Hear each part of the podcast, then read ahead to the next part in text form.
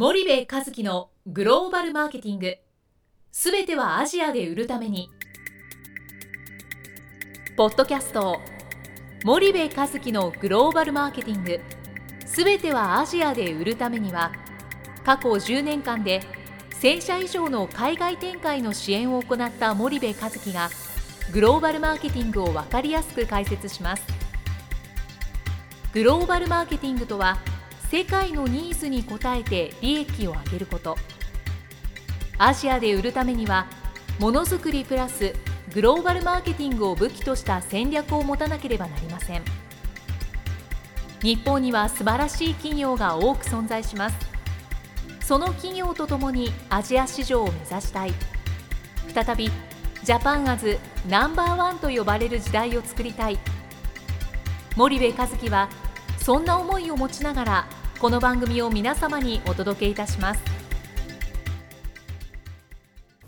こんにちはナビゲーターの東忠夫です。こんにちは森部和樹です。じゃあ森部さんあのリスクについて、はい。まあ、前回話をしたんですけれども、はい。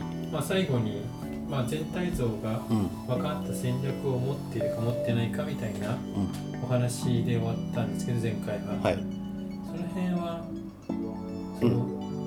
企業が言う全体戦略みたいなはい。ところって、はい。具体的にええ。どういうところなんですか、うんとその部分的な最適じゃなくて全体最適になっているっていうことなので、はい。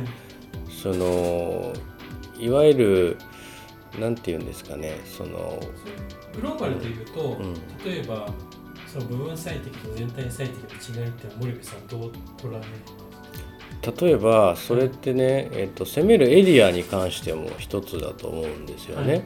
単国の点で攻めるのか、えーグローバルで地球を見た時に面でまず一旦情報収集してうん。プライオリティつけてはい。優先順位決めていくっていうのもこれ全体を最適するっていうののと部分的に最適するっていう話じゃないですか。はい。あとそのオペレーションのプロセスもそうだと思うんですようんね一つのオペレーションの部分だけ取ってそこを最適するってこれは部分最適になるしはい。オペレーション全体を最適化するっていうのはまあ全体の最適だしはい。ただその木じゃなくて森をちゃんと捉えて最適化して、さらにその木の部分をもっと最適化していくっていう、こういう入り方をしていかないと、なんかリスクっていろんなものに連鎖してるわけじゃないですか。ね。部分でリスクがあるわけじゃないので、はい。なのでそういう意味で欧米っていうのはその一つの事業をする時のいそのなんて言うんだろうな一番重要な軸が、はい。あの基本的にはこうしっかりう計算されていて整っているので、うん。やるやらないの判断が明確みたいな。んはいはいはであとそのどこまで行ったらやめる？いうんうん。どこまでの数字をクリアすれば引き続きやるっていうことがやる前から決まってますよね。うんだからなんか引くに引けない状態とかないじゃないですか。そうですね。なのでそうそういうことだと思うんですけどね。うん。わかりました。前回、ん。そのまあ一つ目はその780%とうん。100%110% というその、まあ、積み上げなのか、うん。ある程度見切りでいくのかっていうのが一つうん。リスクに対する考え方が違いますねと、はい。はいでもう一つ言われてたと思うんですけど、うん、もう一つ、えースピードのその78割でいくか100120やらないといかないかはいっていうことですよね。はい。でもう一つ何言ったっけ、えーもう一つね、えー前回だよね、うん、そうそれとあともう一つそのリスクっていうのはそのあそうそう。えっとあのこのリスクが一体その数字に置き換えるとどれぐらいのもんなのっていうことをうんそのリスクってカタカナで言うからうん。なんか得体の知れない怖いものだっていう話ではい。一体いくらなの？うん。100円なの？100億円なの？っていううん。このリスクを数字で捉えるっていうこととうん。リスクを取るっていうことは必ずゲインを得られるわけなんはい。はい。でそのゲインの大きさが100円なの？100億円なの？1000億円なの？っていうことをえー見ていったら、はい。はい。それは分かりやすいじゃないですか。すね。あなるほどと。カタカナで、ね、もう全てをこうリスクリスクってまひとまとめにしちゃうからはいはい。なんか恐ろしい、うん。えーイメージがあるわけですよね。うん。だからリスクを数字に置き換えるってことは僕はいつもやるんですよ。はいはい。でえーでリスクが消えることなんてないので,、うん。で消えるためには、えーいろんな情報を集めてそれを可視化してうん。分からないからリスクなんですよね。はい。分かっちゃえば対策が打てるんでうん。もうリスクじゃなくなると。うん。そうするともともと100あったリスクっていうのはいろんなことを調べて可視化していくとうん。いろんなことが分かっていくんでうん。30とかになるわけじゃないですか。はい。そうすると不安が70%減るわけですよね。ですね。で数字も70%減るわけですよね。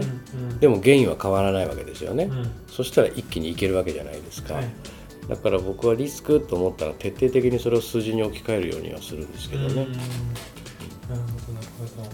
それはなかなかうん数字に置き換えないでうん。やってるとどういうことが、何がリスクかわかん、まあ、まず一つ前に進まないっていう。だから日本企業が出遅れた要因がそこにありますよね。はい。でそれが一つだしあとそのリスクがあの実際に起きてしまった時はい。にそれに対して対策が打てない。うん。もしくは対策を打とうとしてもそこから準備が始まるんはい。で対策が遅れる。うん。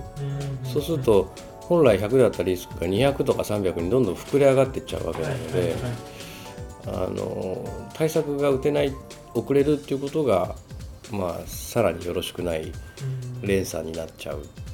ですよね。歯止めがかからあない。あそうですね。うん。でえーうんリスうん、そうですね。気づかないでずっと時間が経っちゃうってことだってあるわはいはいけなので、あのそうだと思うんですよね。うん。そうするとまあグローバルの企業はうん。そのリスクを潰すために、うん。はいいろいろな対策を当然考えてうん。リスクを取るわけですよね。で日本企業はそのリスクを数字になかなか置き換えうん。まあ置き換えてはいるけどもその置き換える度合いが弱い。ってうん言ったのが多分そうですね。現実的なのかもしれないですけど、そこの対する違いが結構そのスピード感とか、うん。うん結局は、まあ、日本企業は決断が遅いとか意思決定が遅いって言われるのは、うん。意外とそういったところに起因するっていうことなんですそうですね。うで原因は企業が成長していくためには得ないといけないことなので、んはい、その原因は取りたいわけじゃないですがそね。でその原因の大きさをうん的確に明確に把握を数字でして、でそのリスクの大きさも的確に明確に数値で把握をしてはい。100のリあ100っていうか、まあ、10例えばリスクがあるんだとすると、うんそれをいかに、えー小さくできるかっていうことの対策をやっぱり考えるっていうことが備えるっていうことなんで、それでまあ78割いけると踏んだらやっぱ前に出ていかないとお海外の企業にはなかなか勝てないんでこれまあ日本人のいいとこでもあるんですけどねそのきっちりしっかりっていう。うんただなかなか世界で戦ってるとまあ外国人いい加減じゃないですか。ね。あの尊敬を込めて言いますけどねで、まあ、あの適当感がいいで世の中回ってるわけですよね。だってアジア人適当だ中国人適当だってみんな日本人言うけど、はい。それであれだけの大国が出来上がって経済回ってるわけじゃないですか、で僕よくあんないい加減な感じなのにうん。なんか海外の航空会社あのこんな事故なく飛んでるなとかね。はいはい。あのなんかうまく回ってんな経済がとかね。あの思うんですよ。はい。だからもっと適当で回るんですよ世界はね。だからそんなに日本人真剣に考えなくても、はい。僕いいんじゃないのかなって思,、うんですけどね、うんうん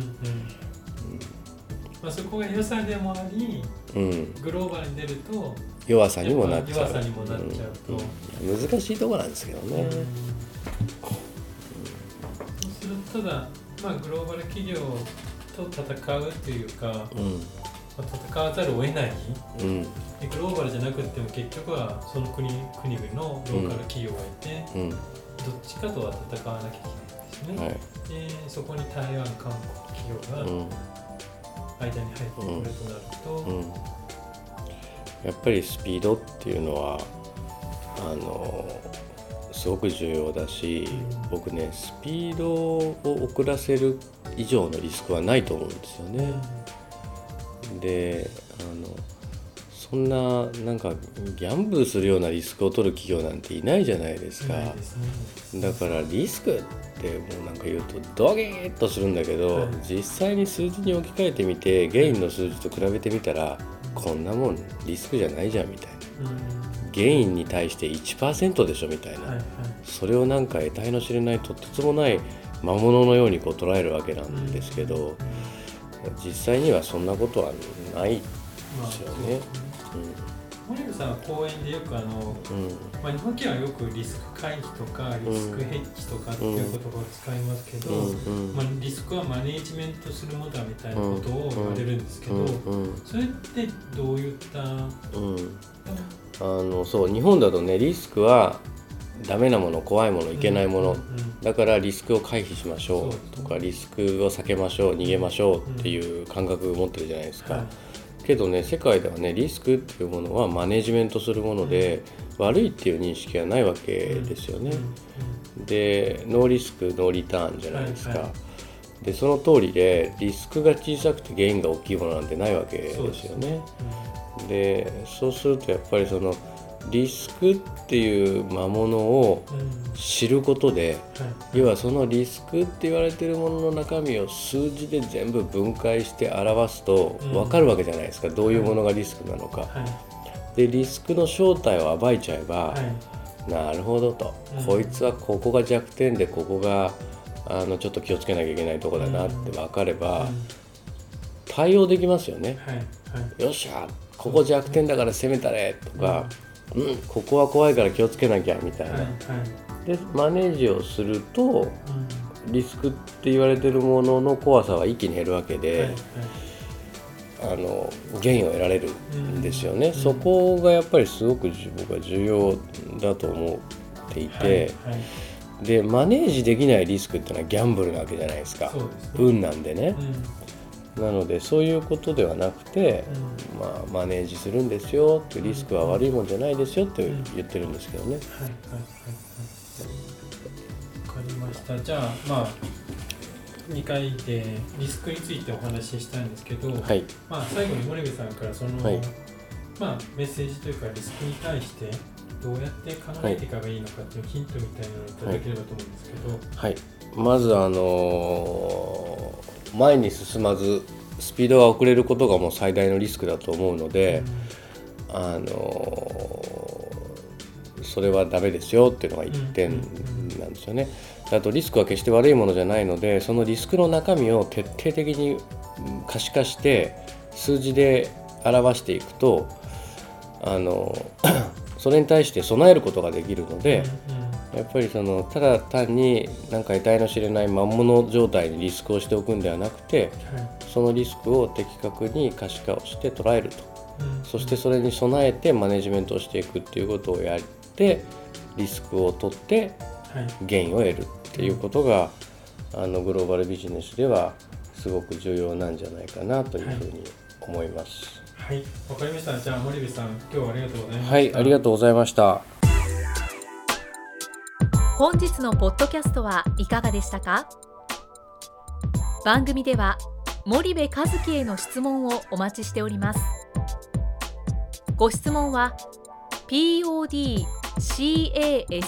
アットマーク spydergrp.com ポッドキャストアットマークスパイダー grp.com までお申し込みください。たくさんのご質問をお待ちしております。それではまた次回お目にかかりましょう。